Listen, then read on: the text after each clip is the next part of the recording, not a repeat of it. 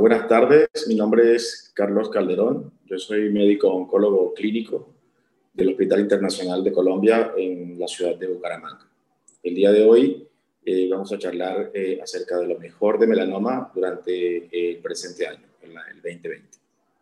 Bueno, eh, para abordar quizás y resumir de la mejor forma lo que acerca de melanoma se, pudimos ver en, en el presente año, lo he, dividido en dos, en dos formas, enfermedad localizada, eh, y siguiendo este orden, me parece que el primer trabajo que vale la pena resaltar es el seguimiento a cinco años del estudio COMBI-AD, eh, que si bien sabemos es, es, la combinación, es un trabajo que, que, se, viene, que se viene actualizando eh, acerca de la combinación de dabrafenib más en el escenario adyuvante en pacientes con melanoma cutáneo completamente resecado, estadio 3A, 3B o 3C, según la eh, AJCC7.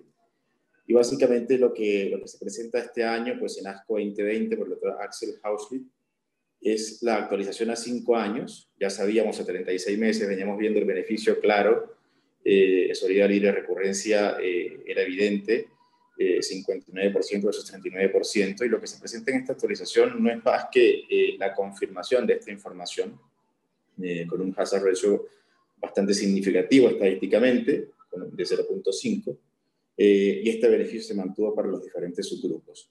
Eh, de tal forma que eh, siendo este el estudio en este tipo de población más extenso que, tenemos a la fecha, se revalida que la combinación de dagrafenib contra metinib en terapia ayudante hoy en día es el tratamiento estándar en este tipo de pacientes.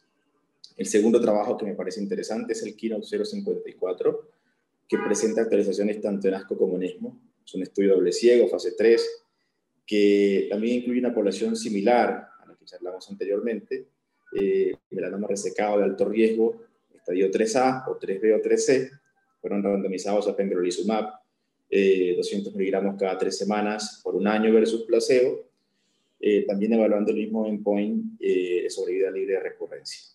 Lo que vemos acá a tres años es que hay un beneficio claro eh, eh, a favor del pembrolizumab versus el placebo. Un beneficio que es muy similar al que vimos en el estudio anterior acerca de lo que es solidaridad de recurrencia y a tres años y medio, eh, actualización presentada en ESMO, se mantiene y se confirma ese beneficio con un hazard ratio de 0.59. Entonces, si analizamos, estos datos son muy similares a los que vimos en el COMBI-ID, eh, básicamente contextualizando el escenario de que el estudio en, en la población mutada del COVID es una actualización a cinco años, lo cual hace que de alguna forma eh, nosotros en nuestros consultorios, eh, eh, digamos, inclinemos un poco la balanza quizás cuando tenemos un paciente con la población, de la población mutada a la indicación de la, de la combinación con COVID, del estudio COVID.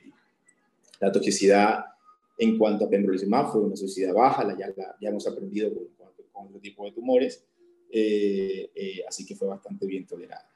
El tercer trabajo que me parece importante también y que aporta eh, información acerca de, melanoma localizado es el CheckMate 238, eh, que básicamente es un trabajo eh, que compara nivolumab ayudante versus ipilimumab en melanoma resecado estadio 3 o 4. según la JCC versión 7, población con el melanoma 3B, 3C, 4 resecados, fueron randomizados a nivo versus IPI durante un año con el objetivo importante primario, disminución de riesgo de recurrencia. Aquí hubo un beneficio a favor del nivolumab de 52% versus 41%, y esto fue independientemente del estadio, independientemente del PDL1 e independientemente del estatus mutacional. De tal forma que se reconfirma el nivolumab como opción importante adyuvante en la población de pacientes con melanoma eh, resecados de estadio 3 o 4. Eh, quizás destacar de este estudio que los estudios pivotales en melanoma, todos han sido como, como, brazo comparador, han tenido placebo. Acá tenemos como brazo comparador ipilimumab. Y esto no es menor porque es un estudio que, que, pues, que, que muestra eh, que el nivolumab sigue siendo una elección nuestra elección estándar en aquella población, sobre todo BRAF no mutado. El cuarto trabajo que me parece importante es el estudio Prada. Y es un estudio que termina de profundizar información acerca de, de lo que podía ser eh, la neoadyuvancia en melanoma. Este es un estudio fase 2 presentado por la doctora Cristina Blanc donde se incluyeron 70 pacientes que fueron a neoayuvancia con inmunoterapia, melanomas estadio 3B y 3C, cuyo objetivo primario era evaluar la respuesta completa patológica y el objetivo secundario de vida libre de progresión y sobrevida. Eh, fue un diseño bastante interesante que incluyó un 50% de población BRAF mutada. Eh, fueron llevados a dos ciclos de nivo-IPI en dosis de nivolumab 3 miligramos kilo, IPI 1 miligramo kilo. Eh, y básicamente aparecen conceptos también que empiezan a ser interesantes como es el índice nodal, se colocaba un dispositivo sobre el ganglio mayor, se evaluaba, se evaluaba el paciente con PET a la sexta semana y se reevaluaba qué comportamiento tenía ese ganglio. Lo que acá se notó en este trabajo, y creo, y creo que es lo más importante, es que hasta un 50% de los pacientes eh, experimentaron respuesta patológica completa en el análisis del patólogo. De tal forma que esto nos abre un grupo de pacientes eh, que vamos a empezar a tener luego de haber hecho inmunoterapia y frente a cuál sería la estrategia que seguiría. Lo interesante es que este estudio también plantea esa estrategia en aquellos pacientes con respuesta patológica completa eh, iban a seguimientos, quedaban libres de vaciamiento y eventualmente libres también de la terapia ayudante.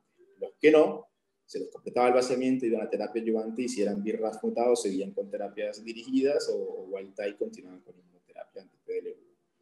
De esta aproximación, obviamente, eh, eh, falta más información y esperamos tenerla pronto porque pues, es, es, una información que va a sumarse en todo el arsenal y en todas las discusiones que tenemos nosotros día a día con nuestros pacientes con melanoma. De esta forma, creo que se resume lo más importante este año en enfermedad localizada. Dando paso a enfermedad avanzada, eh, eh, se presentaron dos trabajos muy interesantes, que si bien es cierto fueron dos estudios fase 2, eh, aportan información acerca de aquella población de pacientes en enfermedad avanzada que venían recibiendo un anti-PD1 y progresaban a anti-PD1. Acá tenemos dos trabajos, uno que, fue el uso de ipilimumab más pembrolizumab en aquellos pacientes progresados a pembrolizumab. Eh, ipilimumab a dosis de un miligramo kilo cada tres semanas por cuatro dosis. Eh, y el otro trabajo fue, también incluyó ipilimumab más nivolumab, luego de progresión a nivolumab. Eh, lo que acá vemos en estos trabajos es que el, la, adición del anti-CTLA4 eh, generó datos importantes, como es una sobrevida libre de progresión de 5 meses, una sobrevida total que ronda los 25 meses y tasas de respuesta que superan el 20%.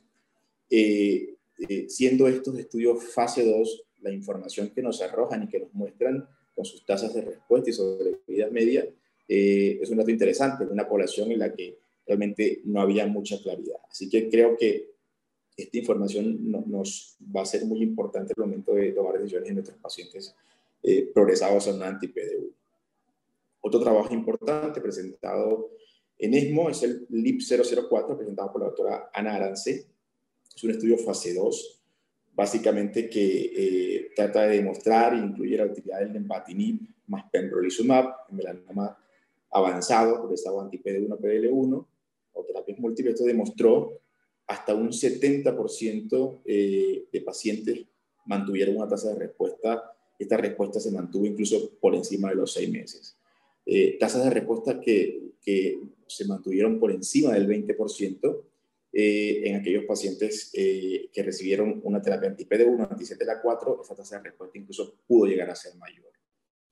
Eh, entonces, es interesante porque esta combinación del más pembrolizumab ya la hemos visto en otras, en otras patologías y nos hemos dado cuenta que abren una ventana importante en aquellos pacientes progresados a anti-PD1, PDL1. Así que no es menor esta información, también hay tasas de respuesta incluso que alcanzan hasta el 31% y, se convierte también en una, en una herramienta que probablemente faltará de un fase 3 con un estudio comparativo que nos muestre un poco más de, de, información, pero, pero son datos eh, eh, que suman y que se convierten en, nuevas alternativas en nuestra población de pacientes con melanoma avanzado.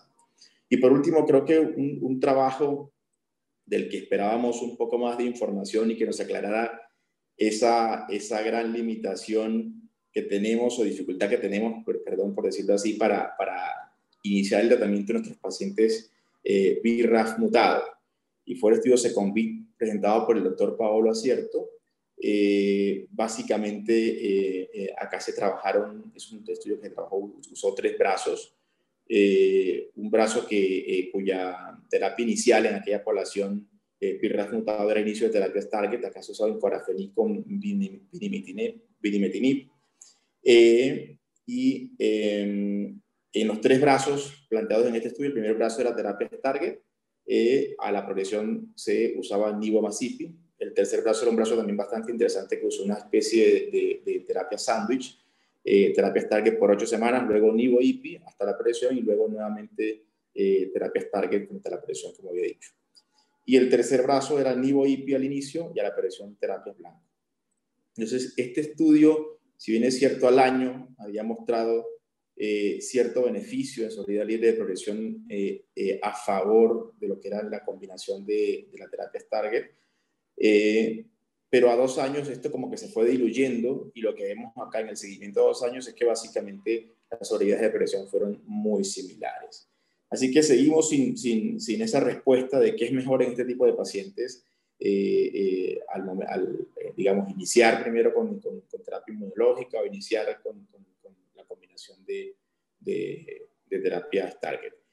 Eh, este estudio sigue en curso, un estudio que creo que nos va a seguir dando información, faltan datos de sobrevida, que es el principal endpoint de este trabajo. Eh, no obstante, eh, se confirma la información en este trabajo acerca de, de, que tenemos más tasas de respuesta con, con las terapias target y también tenemos terapias sostenidas y prolongadas con las terapias inmunológicas, lo cual hacen de las alternativas eh, opciones eh, eh, que pueden ser pues, discutidas con nuestros pacientes dependiendo del escenario de cada uno en el consultorio. Así que creo que con esto pues, resumo de una forma pues, muy clara lo que, lo que se presentó en melanoma durante el presente 2020. Muchas gracias.